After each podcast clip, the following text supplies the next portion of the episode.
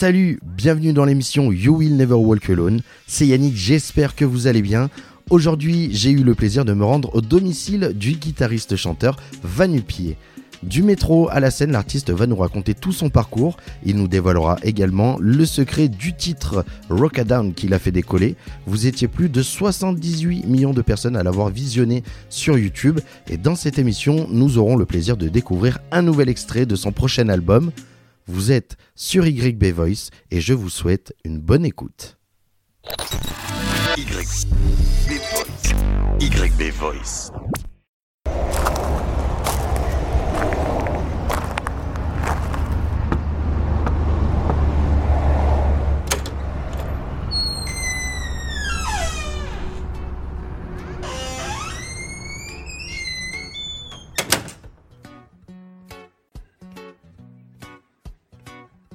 Bonjour Vanupier, Salut, comment ça va? Super.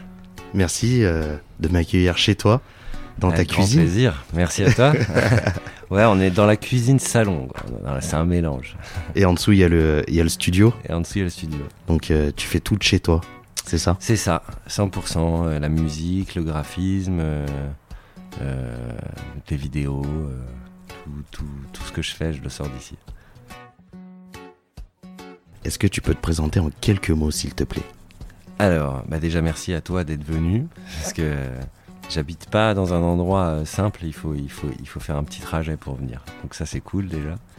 Euh, donc moi je m'appelle Vanupier, Euh, je suis musicien, chanteur, je fais principalement de la guitare et je chante sur scène, mais quand je fais de la prod, je peux jouer pas mal d'instruments chez moi. Et puis ça fait euh, une vingtaine d'années que je fais ça à peu près tous les jours. Euh, et j'ai passé euh, presque 15 ans dans le métro et dans la rue euh, pour faire mes concerts. J'avais pas vraiment de concerts. Je jouais voilà, comme ça pour les gens gratuitement dans la rue. Et c'est comme ça que je me suis un peu fait connaître. Quoi. Jusqu'à présent, ton plus gros succès, c'est le feat avec Lidiop, Ouais. tourné justement dans le métro. Ce clip, il a fait plus de 78 millions de vues sur YouTube pour le titre Rockadawn. Yes. Ma première question sur le succès de ce titre, qu'est-ce que ça veut dire Rockadawn Parce que alors, j'ai cherché la définition de ce mot. Euh, j'ai pas de définition correcte. Ouais, c'est bien. Non, mais c'est bien que tu cherché. Il y a plein de gens qui cherchent pas, tu vois. Euh, et moi, je trouve ça cool quand les gens cherchent. Rockadawn, c'est pas un mot qui existe en fait. C'est un, c'est un néologisme. C'est un nouveau mot inventé. Euh, ça peut m'arriver de temps en temps, mais c'est assez rare. Et c'est surtout assez rare euh, que ce soit un titre, euh, vraiment que, le, mot en question soit aussi le titre du, morceau, et que ce soit en plus un morceau hyper connu et tout. Ça, ça m'arrive pas beaucoup d'être dans ce genre de config.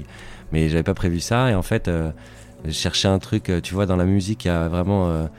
Pour moi, ce qui est intéressant dans les, dans les, dans les chansons, c'est de, réussir à mélanger le sens, la forme et le fond en fait de chaque truc, et de réussir à en faire un truc super, que le fond et la forme soient super. Et donc la forme, elle n'est pas du tout à négliger euh, dans la musique, forcément, c'est quelque chose euh, qu'on entend, donc euh, c'est la forme qui nous attrape au départ. Et donc moi, c'est toujours hyper important pour moi de trouver la forme idéale, quoi, tu vois. Et donc ce morceau-là, j'arrivais sur le refrain, j'étais en train d'écrire le refrain, et j'avais ce mot-là dans la tête, mais il voulait pas dire grand-chose, mais je, je, je me disais, il faut que ça sonne comme ça, en fait, tu vois. Et du coup, euh, euh, j'ai écrit toute la chanson par rapport à ce mot-là, en fait. Et comment je, moi, je l'ai, entendu dans ma tête, c'est euh, en, en anglais, il y a une expression qui dit to rock something. To rock something, c'est, tu, tu déchires ce truc-là, tu vois. Genre euh, euh, rock it, ça va, être euh, défonce-moi ça, tu vois. Euh, on, va, on va dire ça à un mec qui fait de la musique ou un gars qui fait euh, des, des, euh, représentations, tu vois. Euh, ça peut être n'importe quoi, des happenings ou des trucs comme ça. On va dire rock it, tu vois. euh, défonce tout.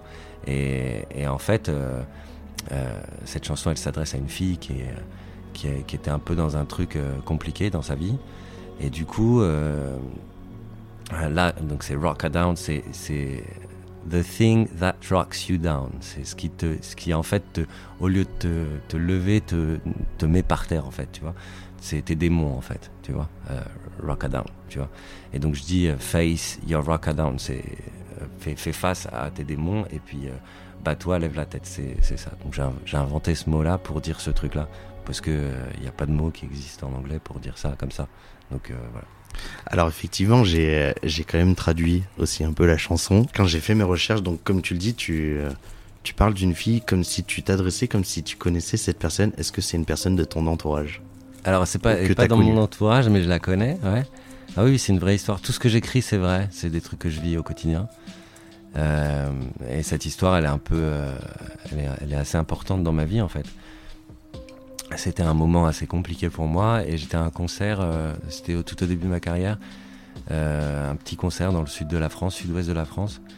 Euh, Il y avait, je sais pas, peut-être 40 personnes devant moi. euh, et j'étais sur le sol en fait. Il n'y avait pas de scène, tu vois. Donc je voyais les gens, ils étaient face à moi. À taille humaine Ouais, ouais, tu vois, j'avais tout le monde en face de moi, les yeux en face et tout. C'était assez déstabilisant. Et puis moi, j'étais vachement concentré parce que c'était un de mes premiers concerts devant des gens et première tournée et tout, donc euh, j'avais trop les boules de, me planter. Et en fait, au moment, euh, enfin au milieu du concert à peu près, il y a une fille euh, hyper belle, mais vraiment sublime comme rarement j'en avais vu dans ma vie, qui s'est pointée juste devant moi et qui s'est mis euh, devant le pied de micro. Mais du coup, vu qu'on était tous par terre, bah, elle était vraiment vraiment devant moi donc elle, avait les yeux dans mes yeux à je sais pas 30 cm de ma tronche et du coup c'était hyper euh, déstabilisant. Je commençais à faire des conneries et tout. Et puis j'avais trop envie de la connaître. Donc à la fin du concert je suis allé la voir je parlais avec elle. Et on s'est super bien entendu. Euh, on a décidé de se voir un peu de passer du temps ensemble et tout. Et, euh, et en fait je me suis rendu compte que cette fille elle était vraiment exceptionnelle. Mais vraiment exceptionnelle. Non seulement elle était très belle mais en plus ah, elle faisait de la mécanique pour tous ses copains, réparait leurs camions. euh, Elle était euh, euh, couturière pour Chanel, mannequin pour Chanel. Elle avait sa petite baraque dans la campagne. Elle faisait son propre potager, toute sa bouffe elle-même, ses fringues elle-même. Elle, avait sa sœur qui était chez elle, qui venait de sortir de cure de désintox. Elle s'occupait de son gamin aussi, du gamin de sa sœur. Elle lui faisait les crèmes elle-même bio avec ce qu'elle faisait dans son jardin. Non mais c'était fou. C'est-à-dire qu'elle elle avait une, euh, une aptitude pour, pour tout, c'était dingue. Et puis euh, tout était hyper bien fait. Chaque fois qu'elle faisait des sapes, t'as l'impression qu'elle a acheté ça dans le sentier à Paris. euh, c'est- tout était très très bien quoi. Sa bouffe était très bonne. Elle, réparait mieux les camions que tous les gars qui étaient autour. C'était c'était fou cette fille là. Et du coup, aimer. euh, donc moi j'ai halluciné sur elle. On a passé, euh, je sais pas, une semaine ensemble. Et à chaque fois que je, je découvrais un peu des trucs sur elle, je, je, je me disais mais c'est incroyable ce que tu sais faire quoi. Et en fait, ce que je savais pas et ce que j'aurais jamais imaginé chez une meuf comme ça, c'est que contrairement à ce qu'on pourrait croire, elle avait vraiment une image d'elle euh, toute pourrie quoi. Elle pensait qu'elle était capable de rien faire, euh, que, euh, que c'était une beauf. Elle me sortait des trucs incroyables, genre euh, non mais moi j'ai pas d'éducation, mais euh, mais euh, mais je, non moi il y a personne que j'intéresse, que des trucs de ouf. Alors que moi j'avais jamais vu quelqu'un d'aussi doué, d'aussi belle. Je me disais mais c'est pas possible d'avoir cette vision là. Et en fait, un soir, on a discuté, il y avait ses amis autour et tout. Puis j'ai commencé à remarquer qu'il y avait des trucs qui allaient pas, que les gens la regardaient pas comme elle, elle était, vraiment. Tout le monde essayait de la rabaisser, en fait, depuis qu'elle était toute petite. On a vachement discuté de ça, on s'est plutôt engueulé et tout, ça a été assez euh, violent comme truc. Et puis je disais, mais je dis, mais ca- casse-toi d'ici, en fait. Qu'est-ce que tu fous là, paumé au milieu de la France Autour de toi, t'as que des boulets, des gens qui arrêtent pas de te tirer dessus, de te demander plein de, plein de trucs, des sous, de, de lait, de, de machin. Et puis en fait, toi, euh, tu, tu fais rien pour toi, quoi, tu vois. Tu devrais monter ta marque de fringues, t'es trop doué, tu devrais faire ça, là, là. Et puis elle s'est plutôt énervée, en fait. Elle a pas kiffé trop le truc. Me dit, en gros, tu te prends pour qui? T'arrives comme ça dans ma vie, puis tu commences à me dire euh, ce que je dois faire, là. Euh, Moi, je lui disais, mais c'est juste euh, pour toi, en fait, j'hallucine, ça me, ça me rend juste trop triste, quoi. Et puis au bout d'une semaine, euh, je me suis barré. Et ah oui, et en fait, c'est pendant cette semaine-là que, après cette engueulade, elle s'est barrée. En fait, elle m'a laissé tout seul pendant une journée, et parce qu'elle était énervée, tu vois. Et, euh, et moi, je suis resté. On était dans une baraque dans la forêt et tout, et je suis resté dans la baraque. Il y avait, avait rien. J'avais pas de bagnole, je pouvais pas me casser. J'étais bloqué dans la forêt avec une petite rivière à côté. J'avais de quoi bouffer et tout, mais genre je pouvais pas bouger, tu vois. Et j'avais ma gratte et je me suis dit, bah, je vais écrire un truc. Et elle, elle était fan de Poupa Jim. Je sais pas si tu connais Poupa Jim. Euh, attends, est-ce que je connais une chanson de Lila Parker vite fait? Euh, Ah, j'ai pas dans la tête. Mais ça déchire. Si vous connaissez pas Poupa Jim, faut aller écouter Poupa Jim. Moi, je suis grand fan de quelques titres. En fait, il a fait quelques titres vraiment euh, exceptionnels. Et euh, il a la particularité de faire des morceaux reggae, mais très minimalistes, avec pas grand chose dedans. Tu vois, genre juste un beat et, euh, et puis un skank, quoi. Tu vois, tchink, tchink. Et un truc comme ça, tu vois. Et puis une belle base dessus. Puis après, il chante des toutes petites mélodies, c'est hyper beau. Et il y a quelque chose de très enfantin dans Poupa Jim. Et je me suis dit, bah, je vais lui faire un titre un peu Poupa Jim, euh, parce qu'elle adorait. Un truc assez enfantin, euh, reggae, assez minimaliste et tout. Et donc j'ai fait ça le matin, quoi. Elle est, en- elle est arrivée, je sais pas, à 15, 15, 16 heures. Puis je lui ai joué, elle m'a dit, ouais, il est cool le morceau et tout. Puis voilà, fin de semaine, je me suis barré. On s'est vu, revu une fois, je sais pas, un an après, en fait. Et puis elle avait complètement euh, changé sa vie. Elle, était, elle avait monté sa marque de fringues, elle était entre l'Inde et Paris euh, pour Finalement, faire ses fringues. Elle a plutôt écouté le truc, en fait. Je pense que ça lui a, ça lui a mis un petit, un petit, ça l'a réveillé un petit peu, tu vois. Euh, et puis voilà, après je l'ai plus revue en fait. J'ai essayé de la joindre il y a genre deux ans, ouais, pour faire des fringues d'ailleurs. Et, et j'ai pas réussi à la joindre en fait, donc je sais même plus où elle est, je sais pas ce qu'elle fait et tout. Mais euh, bah voilà, je pense que de là où elle est, elle doit voir que sa chanson elle, euh, elle cartonne et j'imagine qu'elle est contente en fait.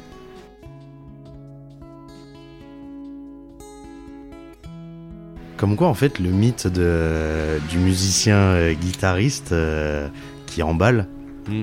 Ça marche toujours. Ouais, en vrai, euh, bien sûr. Non, non, c'est sûr, c'est sûr. Moi je crois que j'ai fait de la musique pour ça à la base. Pour séduire? Ouais, quand j'ai commencé quand j'ai commencé la gratte, tu vois, j'avais je sais pas 10 12 ans. Moi, j'étais pas j'étais pas un mec très populaire euh, au au en collège. primaire. Ouais. Non, en primaire, je me rappelle, il y avait des mecs qui avaient des amoureuses et depuis moi j'en avais pas. J'avais que des j'étais toujours le copain, tu vois, le, le- le meilleur ami, euh, genre de trucs et puis chaque fois ils étaient amoureuses des autres, tu vois, et ça me saoulait de ouf. Et donc il y avait tout ce truc là quand je suis arrivé au collège, j'étais pas à l'aise avec ça. J'étais toujours amoureux des plus belles filles du collège. Il y avait toujours ce truc-là et c'était un, c'était un truc euh, compliqué pour moi à gérer. Et en fait, je me suis rendu compte assez vite que, je sais pas à quel âge, mais vers, vers ça, tu vois, entre 9 et 12 ans, quoi. Je me suis rendu compte que la gratte, ça marchait bien avec les meufs, tu vois. Que les guitaristes, ils avaient toujours plein de meufs devant elles, tu vois, euh, devant eux sur les concerts et tout. Et, et ça la rendait ouf, les meufs et tout. Donc moi, je me, suis, je me disais, putain, c'est pas mal. J'ai commencé à faire des reprises de love song un peu, tu vois. Cat Stevens. euh, euh, La la la la la la la. Ouais, ce genre de truc. C'était quoi? Non, c'était Father and Son, le truc que je jouais de Cat Stevens. Il y avait euh, Dock of the Bay, tu vois. Ouais. Et des, des- des choses comme ça, en fait, euh, très faciles Lover, et très lover et très connues par tout le monde. Et du coup, je faisais des concerts dans la cour de l'école. C'était mon plan de drague, tu vois. Je, je faisais un petit concert le midi, il y avait quelques filles qui s'arrêtaient, et puis après l'après-midi, euh, je continuais le travail, euh, tu vois, Euh, après la guitare, tu vois. Et c'était un peu ça. Et du coup, bah, je crois que je me suis. C'est un mélange en fait, tu vois. Je dis que je m'y suis mis à cause de ça, mais j'étais passionné chez moi, je jouais beaucoup, et puis je me suis rendu compte que ce truc-là, ça pouvait, ça pouvait me servir aussi pour ça. Donc du coup, voilà. Et bah, ça n'a jamais changé, hein, tu vois. Depuis que j'ai commencé à jouer de la gratte au, au collège, dans la cour et tout, jusqu'à maintenant, c'est vrai que c'est un truc qui, qui plaît pas mal aux filles. Et... Et en plus de la gratte, euh, parce que t'as quand même une, une voix assez particulière, quand même, qui se. qui se. comment dire Quand on t'entend chanter, on sait que c'est toi, quoi. T'as une, une voix un peu rocailleuse, cassée, tu vois. Ah qui- Est-ce que tu, tu l'as su dès le début que t'avais une voix faite pour la musique ou c'est vraiment un peu plus tardivement que tu t'en es aperçu Alors non, ouais, non, je chantais pas du tout bien. euh, Enfin, je, je trouvais pas, j'aimais pas du tout ma voix quand j'étais au collège au lycée. Euh, D'ailleurs, je chantais pas exactement comme ça. C'est vraiment dans le métro que ce truc-là il est sorti. Quand j'ai dû en fait euh, forcer, pousser pour me faire entendre et tout. Là, ça a commencé à sortir et j'ai commencé à travailler vraiment le son de ma voix. C'est pas un truc que je faisais avant, tu vois. Je chantais un peu comme je pouvais. Et puis d'ailleurs, il y a plein de gens à qui ça plaisait pas. Je m'en prenais plein la gueule euh, au collège, au lycée. Et puis après, quand j'ai cette voix qui est sortie, euh, moi j'ai mon père et mon grand-père qui étaient euh, chanteurs.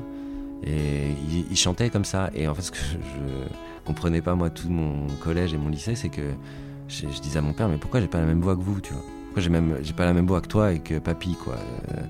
Est-ce qu'ils avaient cette voix un peu cassée et tout? Puis je comprenais pas pourquoi je pouvais. Et je rêvais de chanter comme eux, en fait, tu vois, d'avoir ça, cette voix-là. J'adorais euh, comment chantait mon père. Et puis. euh, Et puis quand ça a commencé à arriver dans le métro, je me suis dit, ah ok, en fait, juste je chantais pas assez, je chantais pas comme il fallait. Et donc là, j'ai. Ça sortait pas assez des tripes. Ouais, et là, là c'est sorti, et donc ça a donné ça. C'est pas un truc qui a plu au départ, c'était complètement l'inverse. Il y a des gens qui s'arrêtaient dans le métro et qui me disaient, mais, mais t'as un problème à ta voix en fait, faut que tu fasses un truc. Ah ouais, les gens t'arrêtaient? Ah, de ouf. Ouais, Mais c'est horrible, ça. ouais, c'était, c'était terrible. Ah, mais euh, je, je laisse tomber. Ils me disaient on dirait que t'es malade, on dirait que tu vas crever et tout. Je m'en prenais plein la gueule.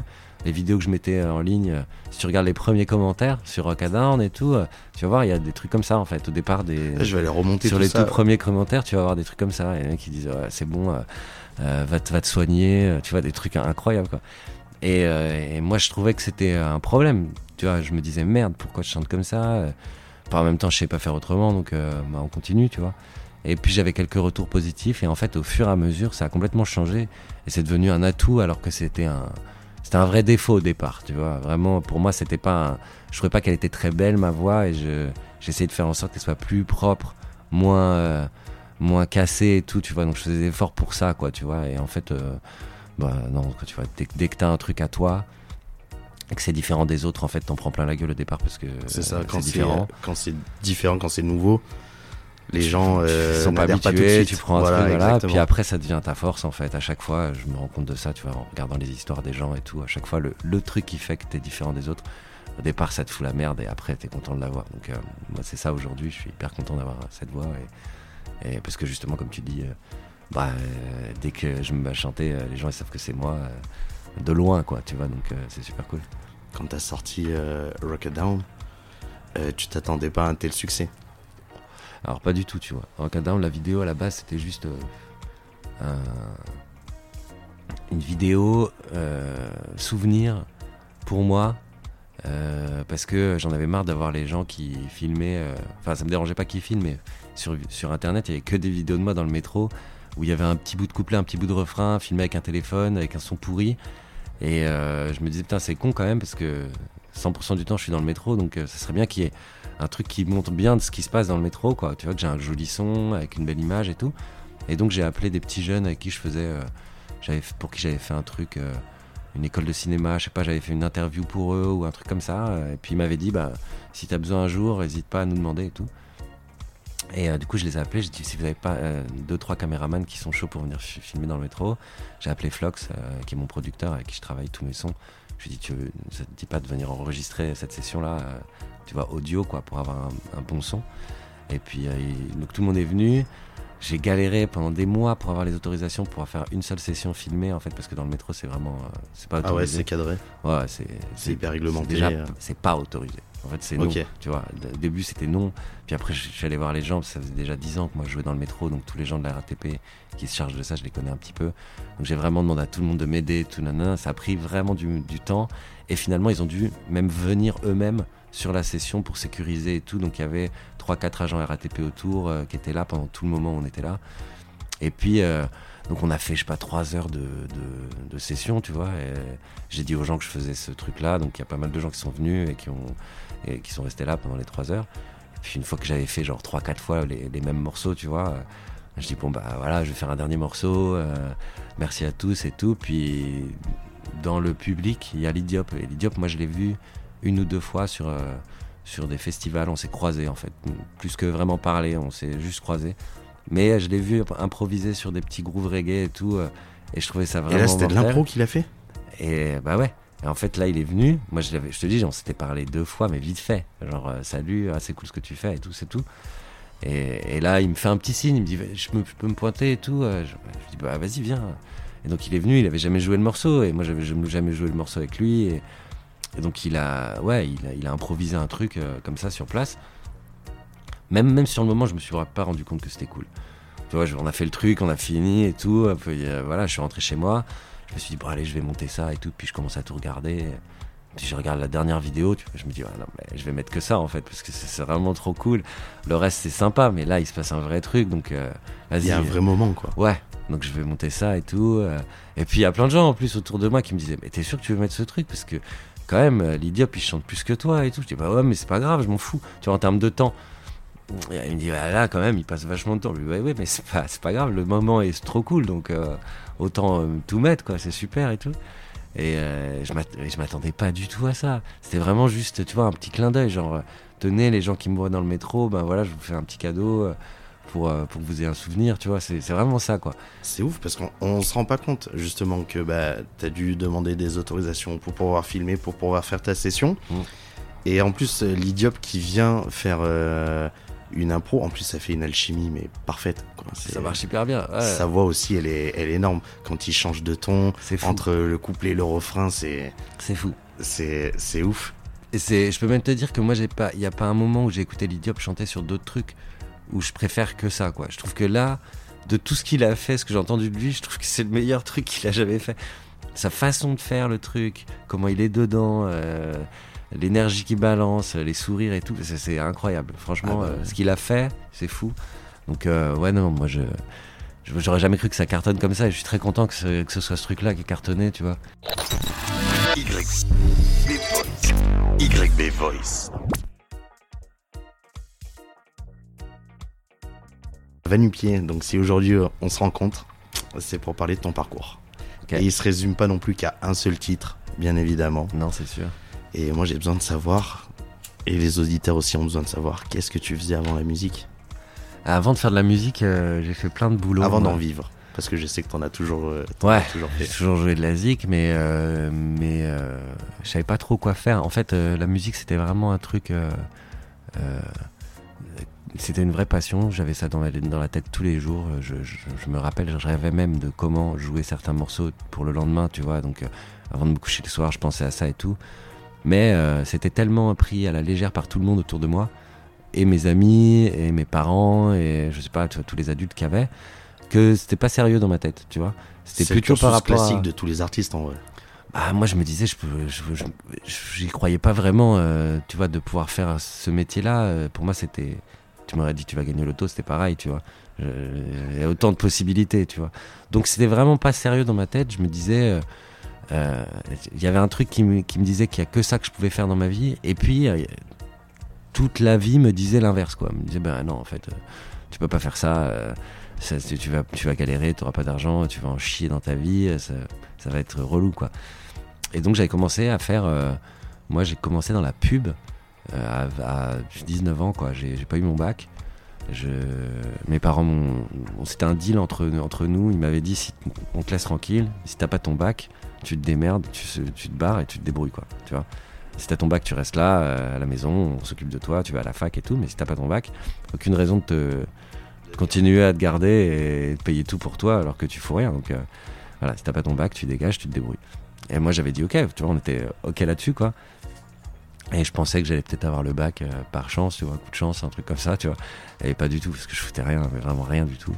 C'était quoi comme euh, bac C'était un bac. euh, j'ai commencé un terminal S et j'ai au milieu de la, au milieu de l'année, j'ai changé, je suis allé en L.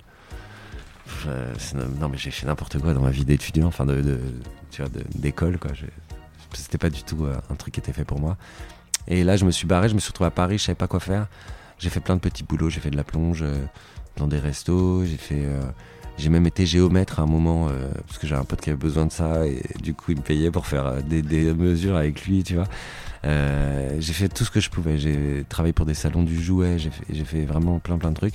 Et puis j'ai trouvé un contrat de calife dans une agence de pub euh, pour faire du graphisme. Et moi le graphisme, je savais même pas ce que c'était, je savais pas où allumer un ordi, enfin vraiment, j'ai jamais touché à un ordi de ma vie. Et je suis rentré dans cette école, je me suis fait prendre par une agence de pub, euh, pas terrible à, à la base. C'est une grosse agence, mais on faisait des trucs pas géniaux, genre euh, c'est des trucs pharmaceutiques. On bossait pour euh, des, des- des labos en fait, tu vois. Je faisais, euh, je sais pas, les, les paquets des doliprane, tu vois, des trucs comme ça. C'était pas hyper intéressant, mais en termes de graphisme. Mais moi, je m'en foutais parce que le graphisme, c'était pas du tout une passion. C'était plutôt, je trouve, un boulot pour vivre, quoi, Par tu vois. besoin, ouais. Ouais. Et en fait, je suis tombé sur une équipe géniale et un directeur de création incroyable qui s'appelle Willy Diamant et qui m'a complètement ouvert euh, la tête, quoi. Euh, et je- il m'a dit un truc dont je me souviendrai toute ma vie et je me suis servi de ça comme règle ultime pour toute ma vie. Euh, parce que moi je disais mais je sais pas ce que je veux faire euh, euh, j'ai envie de faire de la musique euh, du, des films j'ai envie d'écrire j'ai envie de faire du dessin envie et il me dit euh, écoute franchement la vie balance plein de bouteilles à la mer tout ce que tu peux et puis euh, tu verras bien ce qui revient tu sais jamais ce qui va revenir et tu sais pas comment et tout. Donc fais ton max, tu balances et puis tu vois ce qui marche et ce qui revient vers toi et tout.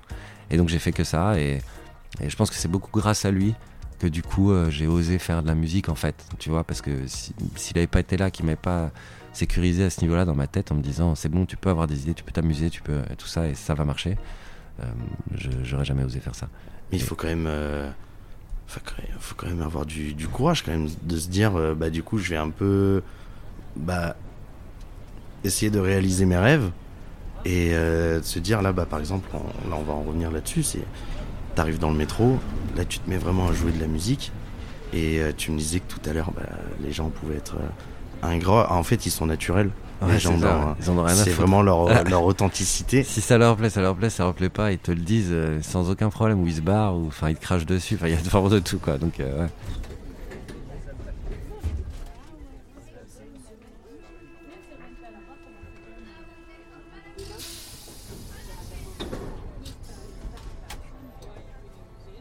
Finalement, ça, le métro, euh, ça t'a forgé?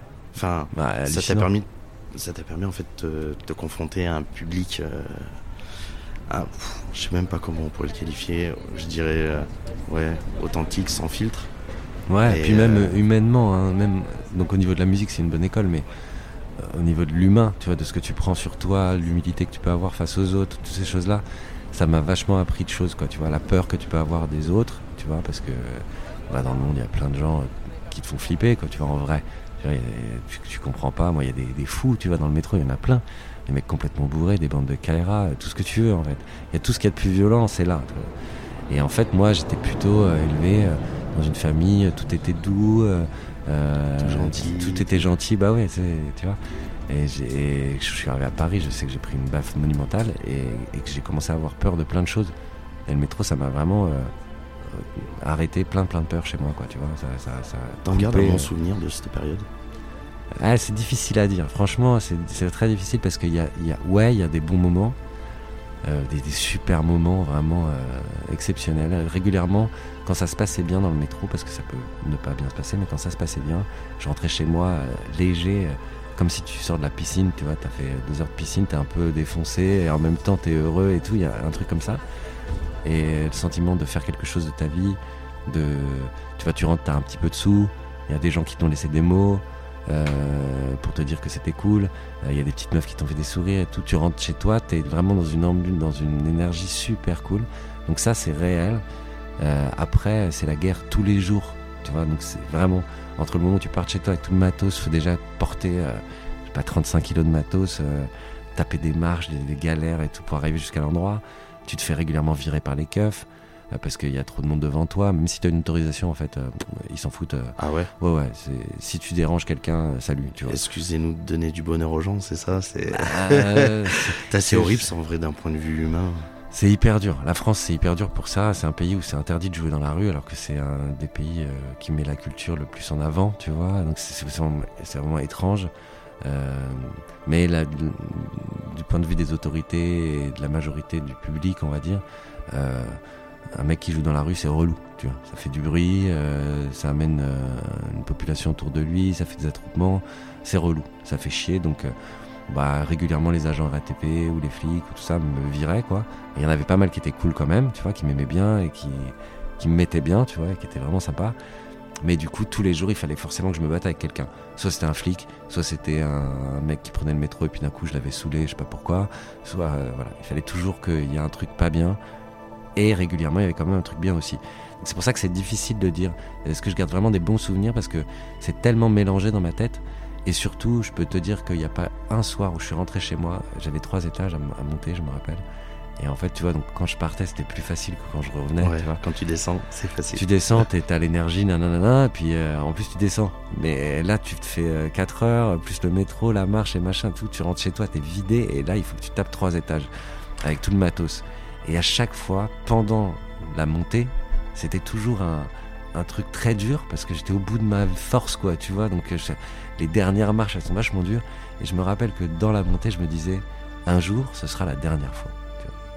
Mais tous les jours, tous les jours de ma vie où j'ai fait le métro, je rentrais chez moi le soir en me disant, un jour, ce sera la dernière fois. Tu. Et tu te souviens du jour où ça a été la Et dernière pas fois du tout. C'est ça qui est fou. c'est ce qui est dingue, c'est que tu vois, en fait, ça s'est enchaîné. Il y a eu les concerts, les machins, là, là, là. Je me suis arrêté de jouer dans le métro, mais par la force des choses, parce que euh, boulot, euh, tu vois, les concerts. euh, le... Moi, j'ai un petit garçon depuis 3 ans. Il y a, il y a- il y a plein de trucs à gérer, en fait. Et du coup, j'ai monté une société, un label. Et du coup, tout ça, euh, ça me prend un temps tellement dingue que en fait, je me suis arrêté comme ça de jouer de- dans le métro. Et puis, euh, je- il y a pas longtemps, hein, il y a genre deux mois, euh, quelqu'un qui m'a dit, mais euh, du coup, t'as joué quand la dernière fois dans le métro? Et Impossible genre, de impossible de me rappeler. Moi, je pense que ça fait 4 ans, mais je, tu vois, à peu près. Mais je me souviens pas du tout du dernier moment, je me je me souviens de rien en fait. C'était il y a trois ans. C'était, écoute, euh, ma copine était déjà enceinte. Euh, elle était enceinte au moins de 6 mois. Le dernier souvenir réel, c'est ça. C'est qu'elle est au moins enceinte de 6 mois, donc ça fait. Mon petit, il a 2 ans et demi là, tu vois. Donc c'est à peu près ça. Et, euh, et je l'emmène dans le métro. Enfin, je dois aller faire une session. Elle veut venir avec moi. Elle s'installe à côté et tout. Et puis là, il y a un relou qui vient nous casser les couilles. Il commence à la draguer, à me prendre la tête et tout. Et genre, ça part en vrille, tu vois. Le dernier souvenir que j'ai du métro, c'est ça, tu vois. C'est genre, s'embrouille avec un gars et tout, ça part en couille. Elle est enceinte et tout. Moi, je me dis, putain, mais qu'est-ce que je fous là? Que c'est relou de ouf. Voilà. Je me souviens de ça, tu vois. Mais je sais pas si je suis allé jouer après. Euh, je sais que j'ai repris ma carte régulièrement, tu vois.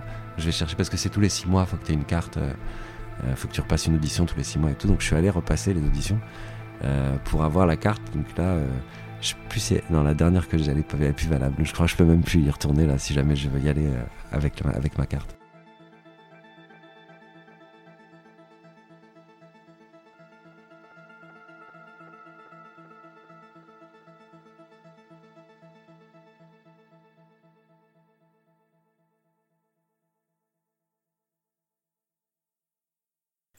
Hey Dès la fin de cet épisode, je vous invite à découvrir les autres productions d'YB Voice avec les émissions Aller au stade, Un moment convivial, Anime Radio et la série documentaire Être une femme. N'oubliez pas de vous abonner à la chaîne YB Voice et suivez-nous sur nos réseaux sociaux Facebook, Instagram et YouTube.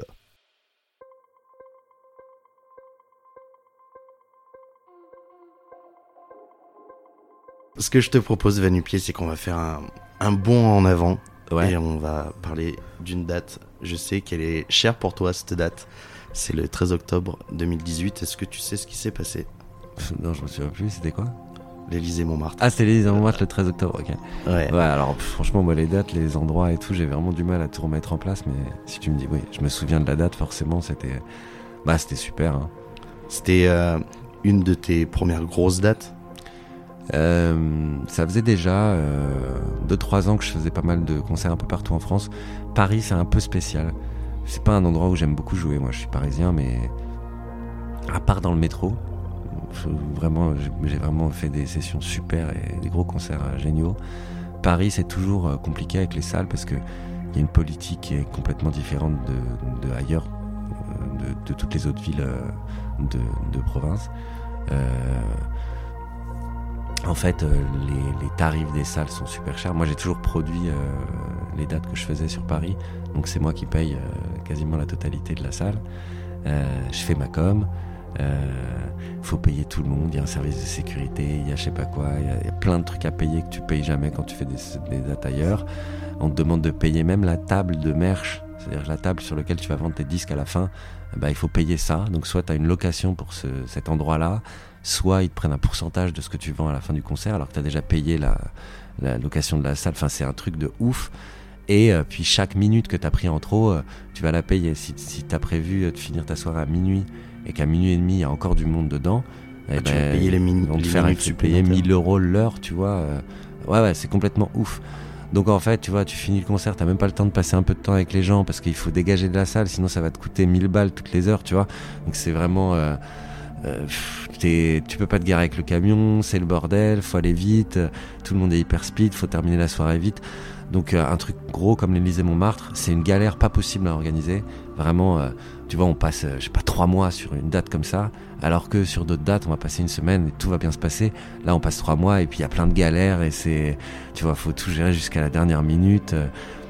Moi, c'est plutôt, c'est un très bon moment parce que la salle elle est pleine et tout, mais c'est pas les meilleurs concerts que je fais, tu vois. Euh, il y a plein de concerts que j'ai préférés à celui-là pour plein de raisons, quoi. Tu vois, juste parce que je suis plus libre, plus tranquille, qu'on a le temps, que euh, t'es mieux reçu. Euh, Il y a vraiment tout ce truc-là, quoi, qui est vach- vachement important pour moi. Donc moi, euh, je fais une date tous les deux ans à Paris et puis c'est tout, tu vois. Je, Ouais. je fais pas plus que ça parce que c'est ouais, tu trois mois Tu de boulot. euh, plus en province. Ouais, en fait, là où il y a un peu moins de propositions, je pense, euh, euh, clairement, les mecs se la pètent beaucoup moins. Tu vois, euh, t'es es content, euh, ils sont contents de te recevoir, t'es bien, t'es bien, euh, t'es bien traité, t'es- on te met bien, on, s'arrange pour que tu, tu sois euh, super cool toute la soirée, que t'aies tout ce qu'il te faut et tout. Il y a vraiment une, mais c'est c'est 99% des salles, tu vois, hors Paris. Alors qu'à Paris, euh, eh, on te file pas un sandwich, mon pote. Enfin, tu vois. à la fin du truc, les mecs regardent la loge. Si jamais t'as laissé trois papiers par terre, ils te disent euh, bon bah ça va te coûter tant, tu vois, parce qu'il faut du coup que je fasse le ménage. C'est vraiment incroyable, tu vois. Ça n'a rien à voir avec tous les autres concerts. Donc, euh, je crois que je dois pas être le seul, tu vois. Franchement, à mon avis. euh, la majorité des artistes, ça doit être le cas, tu vois. Quand ils sont à Paris, c'est un peu stressant. Tu, tu stresses trois mois avant parce qu'il faut que ce soit plein. Euh, nan, nan, tu vois. Le même soir où j'ai fait l'Élysée Montmartre, ça faisait longtemps qu'on l'avait prévu. Et comme par hasard, ce soir-là, je sais pas, il y a eu plein de reports de concerts, de machin. On se retrouve un, un samedi soir, je crois, si je me souviens bien. Ou un jeudi soir, non C'était un un jeudi. Un jeudi soir, donc c'est une, grosse soirée à Paris, euh, jeudi soir. C'est là que les gens commencent à sortir. t'avais Booba qui faisait la une C'est ce que à je la. On se retrouve euh, avec, mais pas que Booba. Il y avait Booba, il y avait à côté à, au Trianon, il y avait, euh, je sais plus trop quoi, un truc énorme aussi. Il y avait euh, Generation euh, euh, à la Maroc. Il y avait et donc le, même soir, je crois qu'il y avait six ou sept concerts qui étaient à peu près pas dans mon style, mais au moins, tu vois que les gens qui m'écoutent étaient potentiellement capables d'écouter, tu vois. Et du coup, euh, et c'était pas du tout prévu en fait. Au moment où on a pris la date, il y avait pas d'autres trucs, tu vois. C'était d'un coup, les, les choses s'enchaînent et puis tout le monde se retrouve le même soir à faire un truc. Et du coup, ben, il y a plein de gens qui m'envoyaient des messages. Ils disaient, ah putain, je viendrais bien, mais il y a Booba là, ou euh, ah, j'avais dit que j'allais voir Generation et je sais pas quoi, tu vois. Et du coup, t'es là, ah putain, fais chier. Tu vois, donc jusqu'au dernier moment, c'est le stress pour savoir si tu vas remplir, si, si tu vas pas te retrouver trop en galère dessous à la fin, parce que tu vois, c'est vu que c'est toi qui produis, ben, euh, ça veut dire que si tu remplis pas, à la fin, tu te retrouves euh, vraiment avec euh, en négatif. Donc tout ça, c'est un vrai gros stress pour le moment et tout. euh, franchement, pour moi, c'était cool, je suis content et tout, mais j'ai des meilleurs souvenirs sur scène euh, parce que il n'y a pas tout ce truc relou autour, euh, tu vois, du concert, quoi.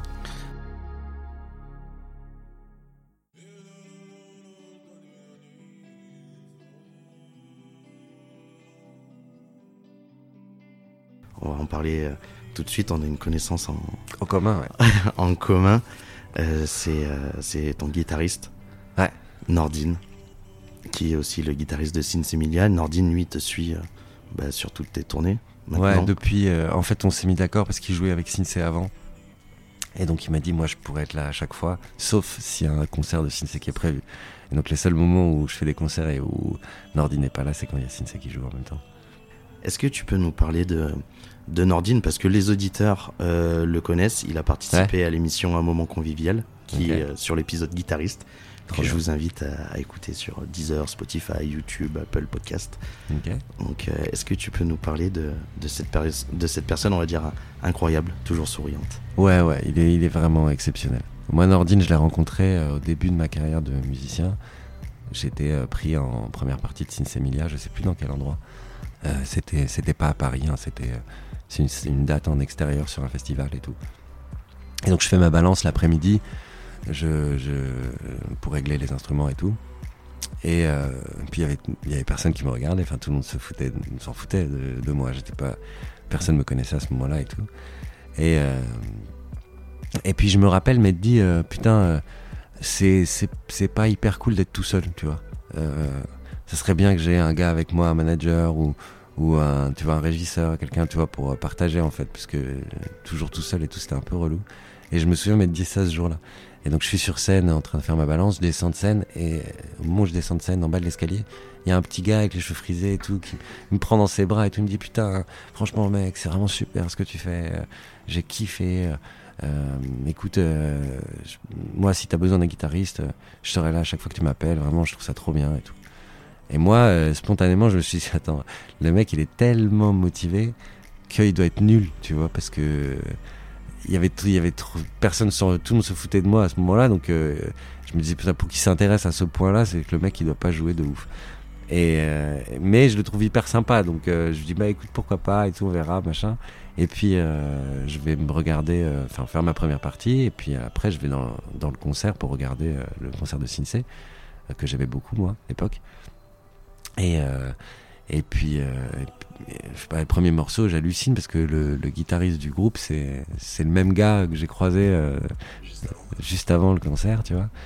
Et, euh, et donc, je me dis, ah putain, mais alors c'est le guitariste de Sinsei. Donc, je me, je me, je me suis dit tout de suite, le mec est d'une humilité incroyable euh, pour venir me voir avec cette énergie et cette, euh, tu vois, euh, cet enthousiasme comme ça.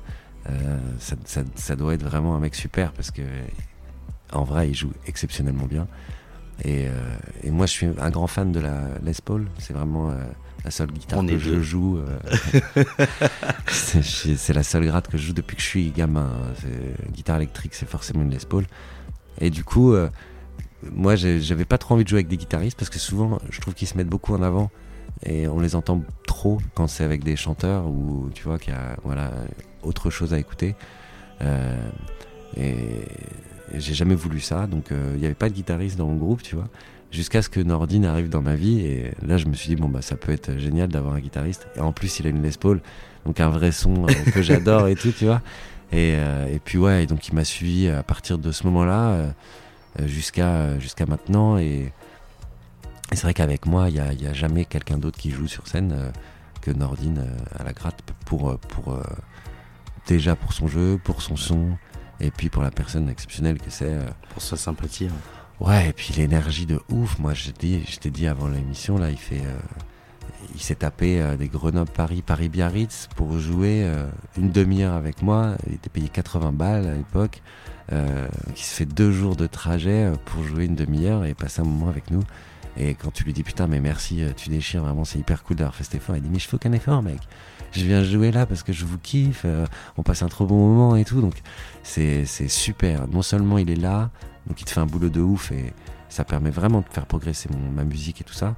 Et en plus de ça, il te libère complètement du truc de euh, le gars qui fait un effort pour toi et tout machin. Il te libère de ça très très vite en te disant mais merci, tu déchires de m'appeler, tu vois. Le mec me remercie tout le temps alors que je suis clairement hyper reconnaissant des efforts qu'il fait pour moi et tout.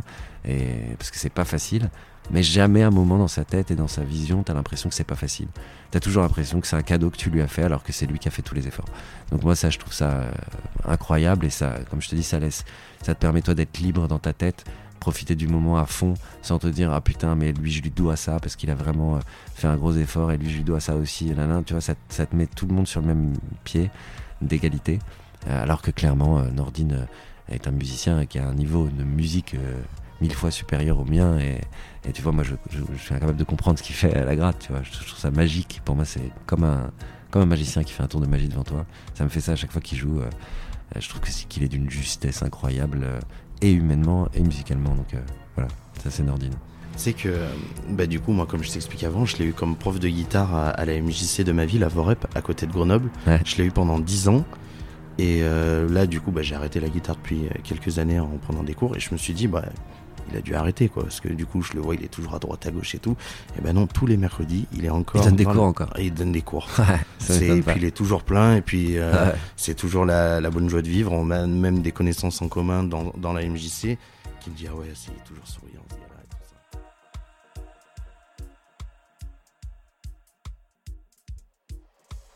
Quelles sont un peu les autres rencontres qui ont été un peu déterminantes, décisives et qui t'ont un peu, euh, bah, qui t'ont permis de pouvoir vivre de la musique?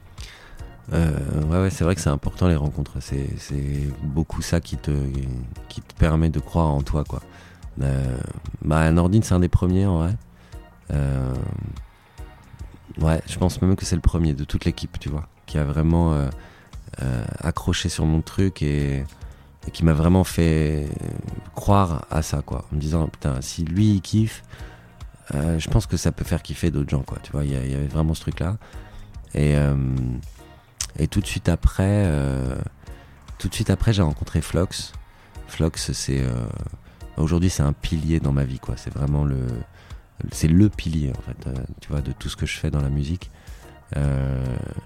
C'est marrant parce que j'étais, j'étais fan de Sazik sans savoir que c'était lui. Euh, C'est-à-dire que j'écoutais régulièrement ses sons, j'avais dans mes playlists et tout, mais je savais pas que c'était Flox. En fait, euh, j'écoutais euh, sans connaître.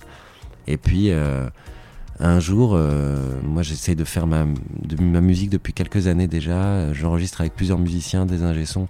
Je suis jamais content du résultat. Et euh, il y a un mec qui me dit, euh, ouais, euh, je lui parle de Flox et puis il me dit, ouais, mais tu sais, Flox il fait tout tout seul, quoi. Tout, tout, tout. Il enregistre, il écrit, il compose, il mixe, il masterise, il fait ses vidéos. Tout, tout, tout, tout seul. Il y a personne qui touche à ces trucs. Et du coup, moi, je trouvais ça fou parce que le, le- le- niveau des prods qu'il avait, moi, c'était. je- Je l'aimais beaucoup pour sa qualité de producteur. Je trouvais qu'il avait un son que personne n'avait en France, euh, que c'était euh, monstrueux. Quoi. Dès que je voulais écouter du gros son, je mettais du Flox. Et, euh, et surtout ces basses batteries qui sont hyper importantes dans, dans tout ce qui est soul et reggae. Et moi, j'écoute quasiment que ça, donc euh, je, je- je trouvais son travail fabuleux à ce niveau-là. Et du coup, euh, bah, je me dis, c'est pas grave, j'avais déjà essayé plein de fois, tu vois, de balancer des bouteilles à la mer comme ça.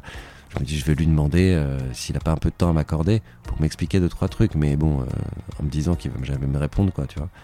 Et donc, euh, bah, à l'ép- à l'époque, il, il passait en boucle sur Nova, et il était sur tous les gros concerts parisiens et tout. Euh, moi, j'étais, quand j'étais dans la pub à l'époque, euh, bah, dans les grosses agences de pub, on écoutait Flox euh, tout le temps.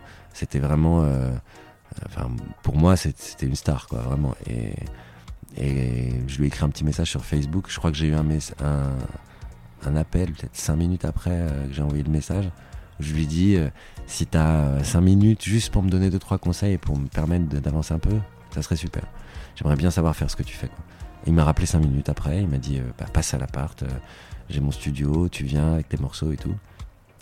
Et à partir de là, on s'est, euh, on s'est vachement bien entendu. Il m'a, il m'a complètement euh, libéré sur de tout ce que, ce qui était compliqué pour moi à faire dans ma musique. J'arrivais jamais à arriver jusque là où je voulais. Et donc lui, m'a, il m'a vraiment mis, montré le chemin pour aller là où je voulais. Et, euh, et puis il s'est occupé de moi vraiment quoi, sur l'écriture, sur la composition, sur la production, sur toute la finalisation du morceau. Et donc depuis, euh, depuis qu'il est, que je l'ai rencontré, c'est-à-dire en je sais pas, 2000, euh, 2010, voilà, on travaille ensemble et j'ai jamais pu sortir un son euh, tout seul sans lui depuis ce moment-là. Donc lui a été vraiment important. Et puis il y a un troisième mec qui s'appelle Jérôme Calfon qui est qui est l'ingé son en chef de mon équipe en fait. C'est-à-dire que quand lui il peut pas se déplacer, il envoie des ingé sons, mais c'est lui qui gère la, le côté son en fait de, de tous mes lives. Et c'est c'est le mec qui fait le son sur The Voice depuis 10 ans. Euh, Il, il fait que des énormes trucs. Et en fait, c'est l'ingé son de Flox, un super un, pote à Flox. Et un jour, à un concert, pareil, où je faisais la première partie de Flox, et euh, Jérôme est venu me voir, il m'a dit écoute, c'est génial. euh, moi, je suis là quand tu veux, si t'as besoin de moi. Je dis non, mais moi, j'ai pas d'argent, mec, euh, je peux pas te payer ce que te paye The Voice ou je sais pas quoi, tu vois. Et il me dit non, non, mais t'inquiète, moi, je, je travaille, j'ai des sous, je fais pas ça pour, euh, pour les sous. Donc si jamais t'as pas d'argent, bah, tu te débrouilles, tu me payes un, un resto, tu, me- tu me payes un plein d'essence, euh, tu, tu vois, tu me trouves un, un truc, mais on va s'arranger, tu vois. Et depuis, il a toujours été là. Et l'ingé son, c'est hyper important pour permettre de d'arriver sur scène avec un truc qu'il fait vraiment, quoi. Tu vois, la qualité de ce que tu proposes, euh, il est vachement responsable de ça. Donc entre euh, Flox qui fait mes sons euh, album, Morège, donc on l'appelle Morège, il s'appelle Jérôme, donc Jérôme Calfon qui fait mon son sur scène et euh, Nordine qui fait mes grattes. Là, j'étais vraiment entouré de, de mecs que je respectais énormément, que j'admirais énormément et, aussi bien musicalement que humainement. Donc, euh, du coup, ils m'ont vraiment fait passer un step, tu vois, dans la musique. Ils m'ont amené vraiment beaucoup plus haut, tous les trois là. Et puis, euh, et puis euh, maintenant, bah, on se quitte plus jamais, tu vois, je peux plus jouer avec personne d'autre. Et puis, il y a une dernière personne, quand j'ai sorti Rock Down, euh, parce que Rock Down n'a pas marché du tout au départ. C'est, ça, c'est, enfin, ça marchait normalement, quoi. Mais au bout de deux ans, on avait peut-être euh, 40 000 vues sur la vidéo, tu vois. Et, et je rencontre un tourneur. Donc dans, dans la musique, le tourneur, il est hyper important. C'est celui qui nous trouve les concerts.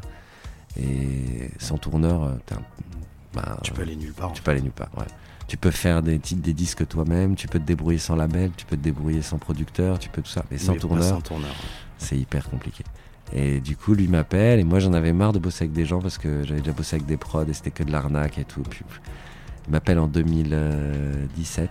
Il me dit voilà, euh, 2016, fin 2016. Il me dit si ça te dit, euh, moi j'essaierais bien de te faire tourner un peu. Et puis j'ai bien aimé son approche parce qu'elle était hyper humble. Il me disait écoute, moi je sais pas si ça va prendre, mais euh, tu vois, dans ce métier, à chaque fois qu'un mec veut bosser avec toi, il te dit Ah, je vais te faire cartonner, je vais te trouver plein de concerts, tu vas voir, tu vas marcher trop bien. Tu vois, il y a tout ce truc-là. Et lui, il était pas du tout comme ça. Ouais. Et lui, il était pas du tout comme ça. Euh, Lui, il me disait Écoute, on va voir, je sais pas ce que ça peut donner. Euh, c'est un peu tard pour cette année. Je pense que je vais pas trouver beaucoup de dates cette année. Ce sera peut-être l'année prochaine. Tu vois, c'était tout à tâtons C'est plus comme ça. rassurant finalement que Beaucoup quelqu'un plus, ouais. qui, qui te dit les choses réelles, quoi, Ouais. qui, qui vont se passer, quoi. C'est le sentiment que j'ai eu. ouais. c'est, gars, tu vas pas faire un stade de France demain, tu vois. Donc, Ouais. euh, alors qu'il y en a ça qui juste. vont te dire, Bah oui. Ah, allez, je te mets sur telle telle date, on fait les Toi, dans deux ans, tu vas euh, cartonner, nan, ouais, et tout, tu vois. Et lui, pas du tout. Il me disait, Ah, moi j'adore, euh, je vais te trouver deux, trois petits trucs. euh. Et moi, je lui disais, bah, c'est cool, de toute façon, je suis dans le métro tous les jours. Donc, tout ce que tu peux me trouver en plus, euh, c'est que du bon pour moi. Donc, euh, t'inquiète, n'y a pas de, pas de stress et tout. Et en fait, il m'a appelé tous les jours. À partir du moment où je lui ai dit oui, il m'a appelé tous les jours pour me proposer des concerts. Mais vraiment tous les jours, quoi. C'était euh, fou, des fois, deux, trois fois dans la journée. Il me disait, putain, j'ai encore un concert, j'ai encore un concert et tout. Et un jour, je sais pas, au bout de deux, trois mois qu'on bosse ensemble, il vient chez moi il me dit euh, euh, pourquoi, pourquoi tu mets pas de sous sur, sa, sur ta vidéo là? Euh, Parce que donc sur Facebook, on peut mettre un peu de sous pour faire de la pub, pour amener nos contenus vers plus de public. Et, euh, et je dis bah parce que je joue dans le métro, j'ai pas de thunes en fait, je, je peux pas mettre de sous là-dessus quoi. Et il me dit combien il te faut euh, pour, euh, pour mettre des sous là-dessus, pour, euh, pour faire de la pub.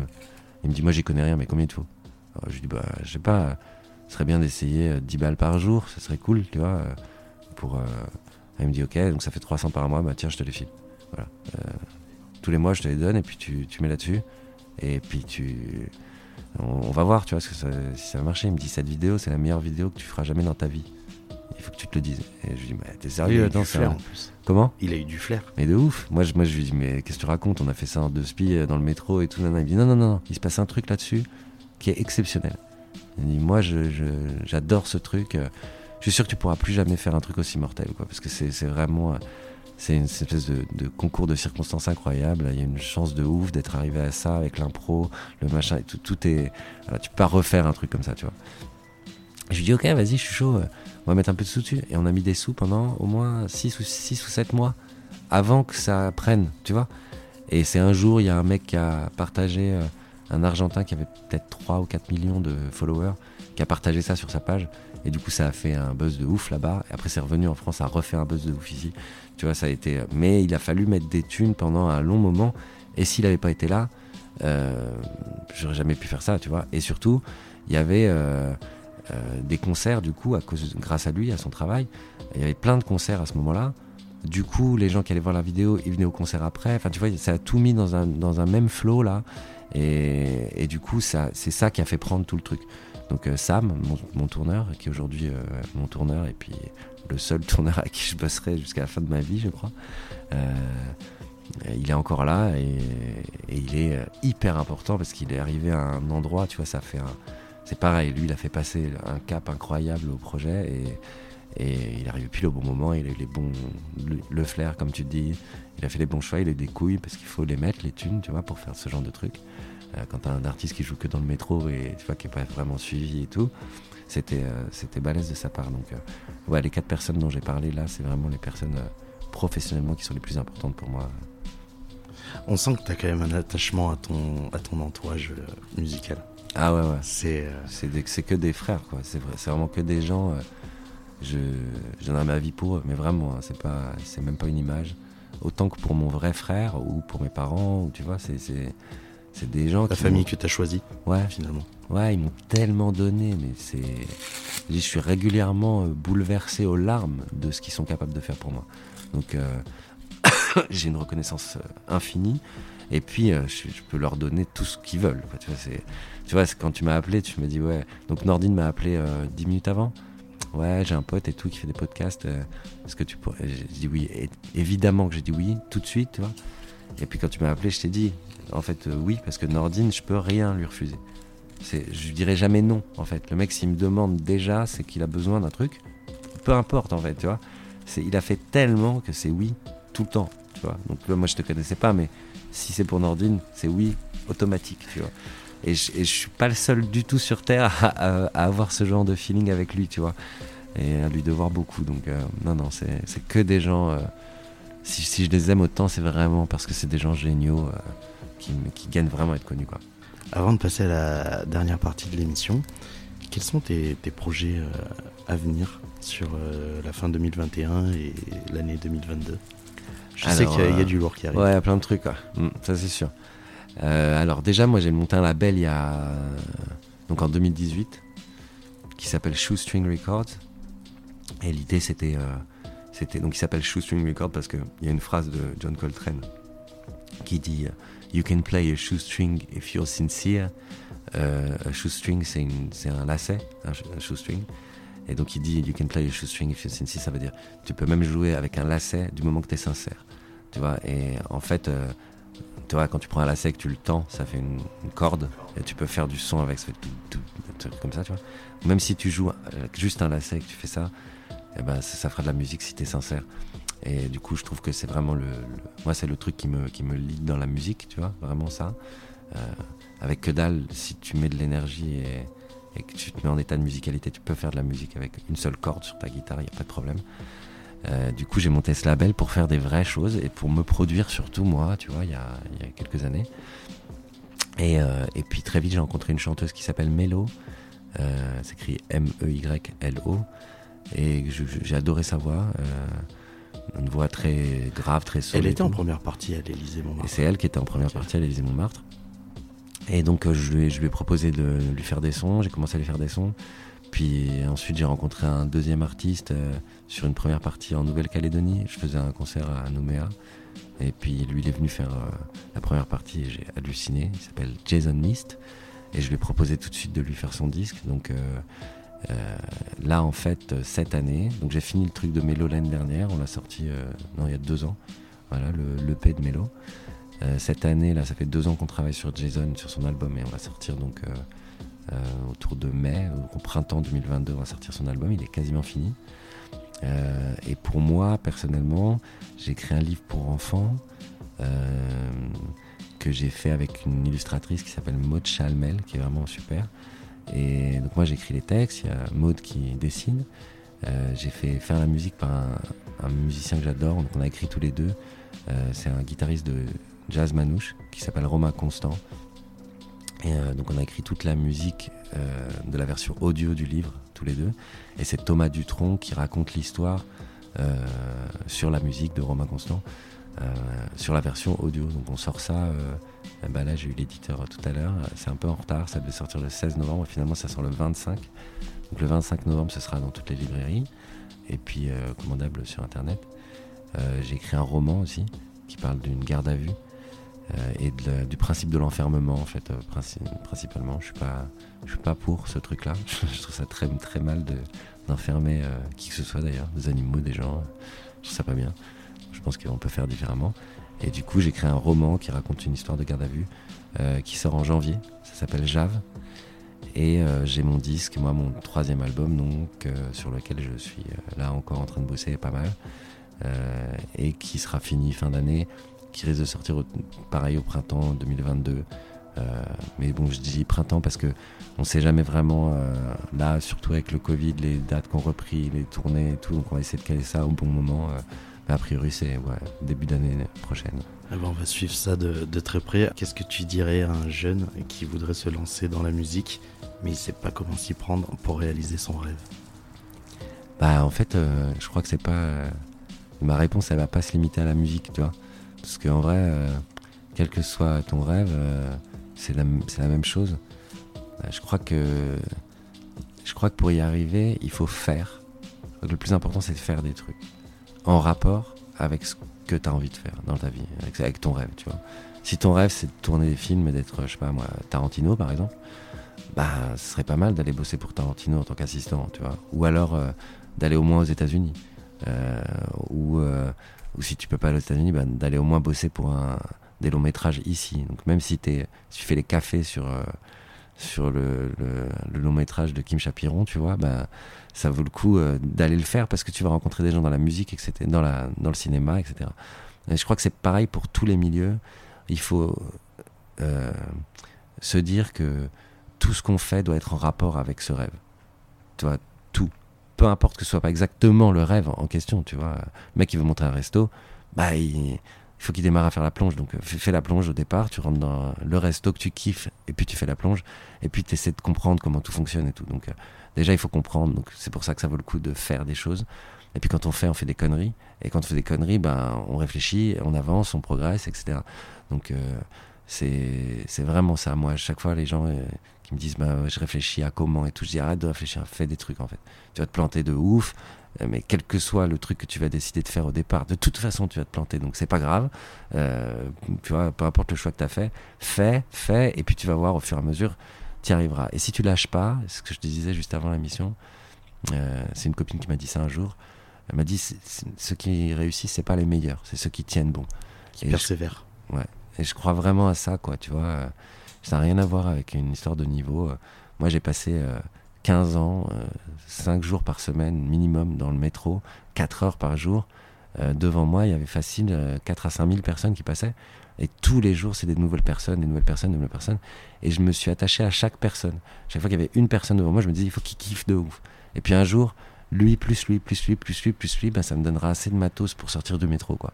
Et, euh, et en fait, c'était. euh, c'est ce qui s'est passé, mais il n'y avait pas d'autre moyen. Enfin, tu vois, en fait, avec le recul, je me rends compte que c'était obligé que ça se passe comme ça. Tant que je lâchais pas. J'aurais pu lâcher avant, mais.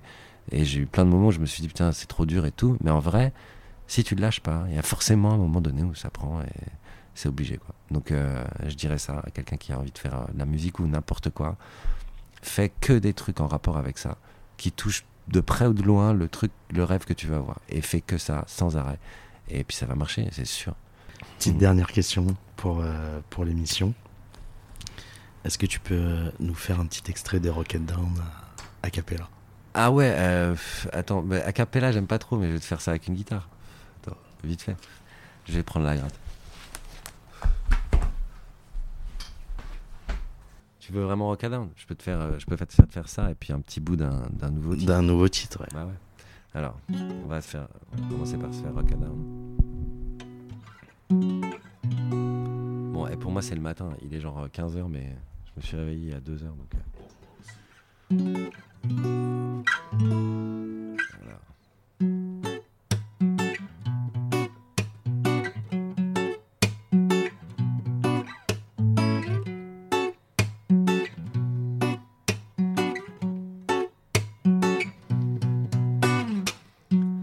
Face in your rocker, don't step back on. What indeed all alone? In our first and own day. So many came up all alone. You had many of those days down. Fighting this all alone. So many time lost in days facing forces. Now me say jump, jump, go out our own face on. You rock a ton, step on son, no walk alone, own pray on, get up on the lawn.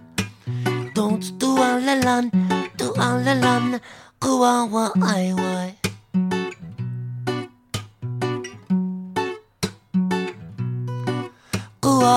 boy. Get it, don't worry. Ace and you rock. Ça déchire. Ça déchire. Et puis, euh, donc là, là, je suis sur un nouvel album. L'album, il s'appelle Dreamtime. Ça veut dire un moment de rêve. Parce que c'est vraiment ça que je vis depuis que je fais cette musique.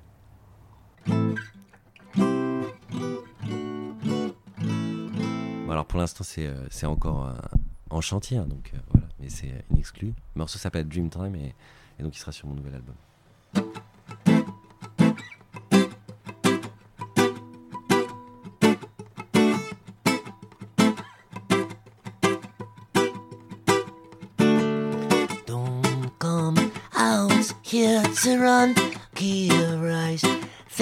Burn, my time to rerun. Dream time, I'm ready up and I don't come for outrun.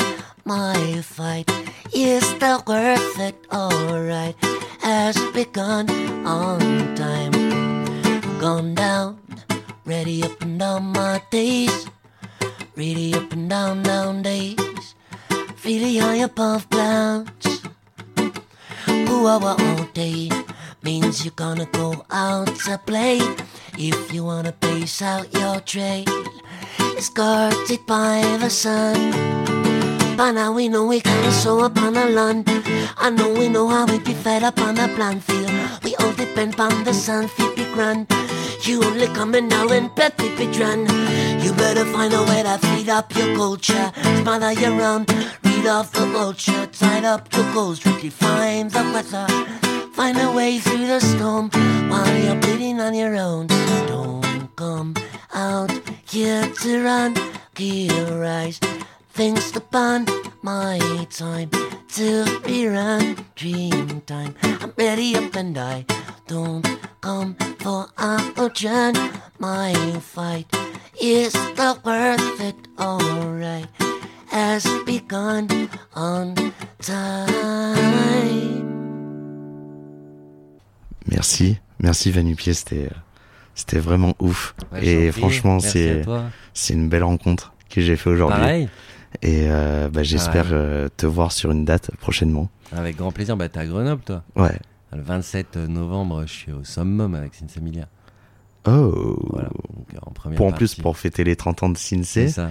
Parce qu'ils m'ont invité en fait sur leur. euh, Bah oui, j'ai oublié de parler de ça. Ils m'ont invité sur leur, leur album des 30 ans à faire une chanson euh, d'un de leurs premiers albums que j'ai adoré, euh, qui s'appelle Le Futur. Et du coup, euh, Mike est venu me voir euh, pour me proposer de faire la première partie au summum avec eux et donc de, de faire ce morceau-là sur scène avec eux. Donc voilà, ce sera le 27 novembre. Bon, bah, faut que je vois avec Nordine s'il peut m'envoyer des invites alors. Je pense. Merci Vanupier, je te Merci dis à à, à très vite. Et puis, euh, c'était l'émission You Will Never Walk Alone sur YB Voice. Super, merci. Salut. YB Voice. Merci d'avoir écouté notre podcast sur YB Voice. À la réalisation sonore, Clémence Leproux.